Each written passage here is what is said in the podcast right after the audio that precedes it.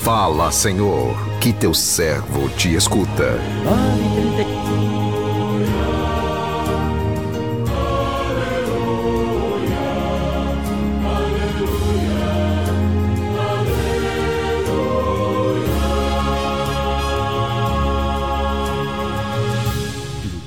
O Senhor esteja convosco, Ele está no meio de nós. Proclamação do Evangelho de Jesus Cristo, segundo João. Glória a vós, Senhor. Jesus manifestou-se aos seus discípulos e, depois de comerem, perguntou a Simão Pedro: Simão, filho de João, tu me amas mais do que estes? Pedro respondeu: Sim, Senhor, tu sabes que eu te amo. Jesus disse: Apacenta os meus cordeiros. E disse de novo a Pedro: Simão, filho de João, tu me amas? Pedro disse: Sim, Senhor, tu sabes que eu te amo. Jesus disse-lhe: Apacenta as minhas ovelhas. Pela terceira vez perguntou a Pedro: Simão, filho de João, tu me amas? Pedro ficou triste, porque Jesus perguntou três vezes se ele o amava respondeu: Senhor, tu sabes tudo, tu sabes que eu te amo. Jesus disse-lhe: Apacenta as minhas ovelhas. Em verdade, em verdade te digo: quando eras jovem, tu te cingias e ias para onde querias. Quando fores velho, estenderás as mãos e outro te cingirá e te levará para onde não queres ir. Jesus disse isso significando com que morte Pedro iria glorificar a Deus. E acrescentou: segue-me. Palavra da salvação, glória a vós, Senhor.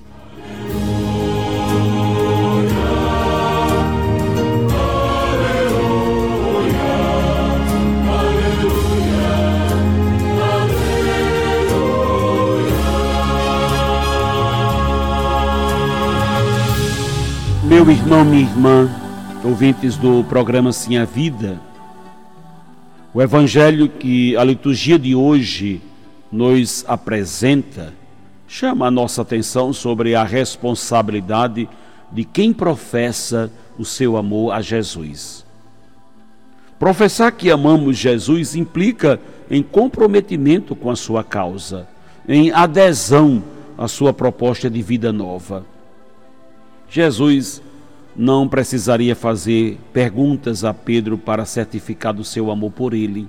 Afinal, como sendo o próprio Deus, ele sabia que Pedro o amava.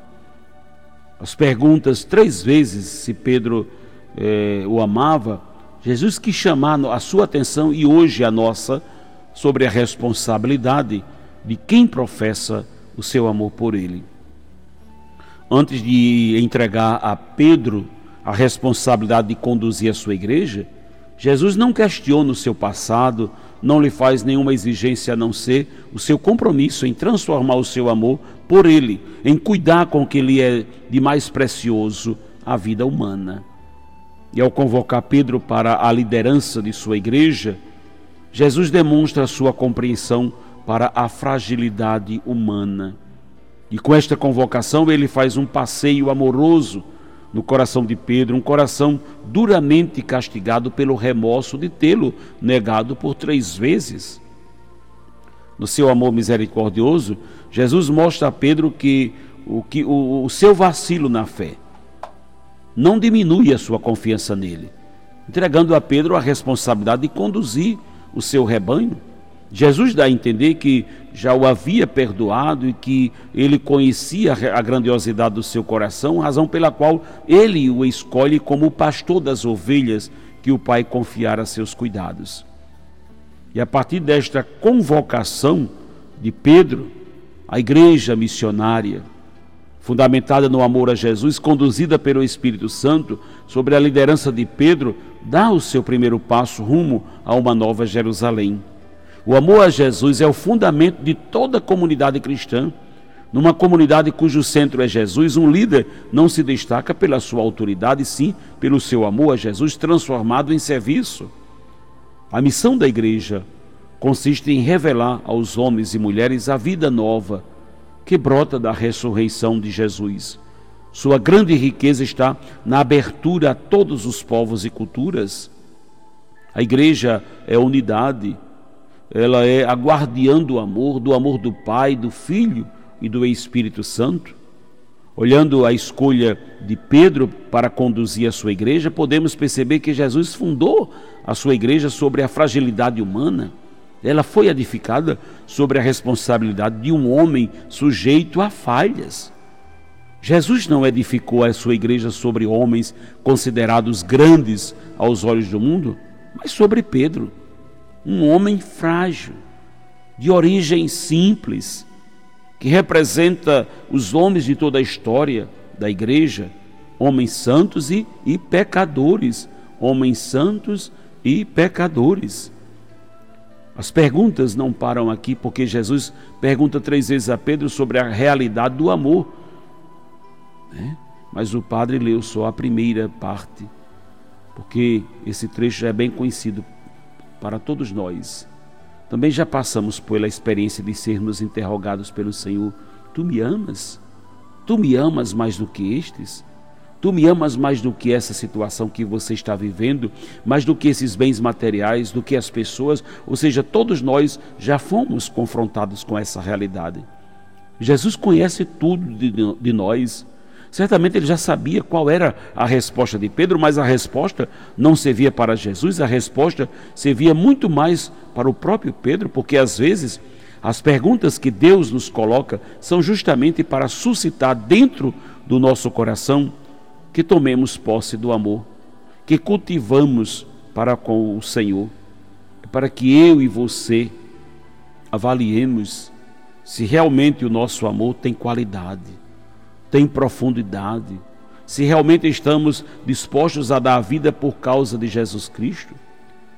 O trecho é, que é traduzido aqui para o português, infelizmente perde uma coisa muito importante, porque a palavra grega que aparece aqui nas respostas de Pedro é filho, que não é o ágape, o amor ágape é o amor, mas, mas é o amor filho, é o amor de amizade, é um amor, digamos, no nível inferior. Não que ele seja ruim, pelo amor de Deus, mas ele está no nível inferior. Pedro é, aquele, naquele momento, naquela ocasião, só conhecia a palavra gostar. Ele não conhecia a palavra amar, o seu amor ainda não havia escalado a, a montanha do Calvário, o seu amor não tinha ainda escalado a montanha da cruz, do sacrifício, da renúncia. O amor de Pedro estava numa admiração por Jesus e muitas vezes no oportunismo, porque pensava no messianismo de Jesus de uma maneira errada, equivocada, o amor de Pedro estava um pouco iludida sobre a pessoa de Jesus, ou muitas vezes era um amor utilitarista. Quantas vezes também amamos assim, utilizando as pessoas, iludindo-nos com o oportunismo? Muitas vezes admiramos as pessoas, mas basta uma decepção e já a descartamos. Muitas vezes também só conhecemos a palavra gostar, não conhecemos a palavra amar. Pedro teve que aprender a dizer: Eu te amo, Senhor dando a vida por Jesus, tanto é que foi crucificado de cabeça para baixo por amor a Jesus Cristo. Mas hoje esta pergunta que Jesus também faz ao meu, ao seu coração, quer comprometer a nossa vida. Por isso, tenha a coragem de deixar que Jesus pergunte para você hoje: Tu me amas de verdade? Tens me amado com a sua vida, com tudo aquilo que você faz? Tenha a coragem de fazer essa pergunta hoje para você. Tenha a coragem de, de, de colher as respostas, se elas estão ainda nesse nível inferior do gostar, desses elementos tão frágeis do amor. Peça a nosso Senhor que faça crescer o seu amor por Ele. Peça a nosso Senhor que o seu coração se encante mais uma vez com Ele. Deixe-se seduzir pelo amor de Jesus é essa experiência que somos convidados a fazer, é essa graça que o Senhor quer dar a cada um de nós com essa palavra. Que Deus nos abençoe. Amém.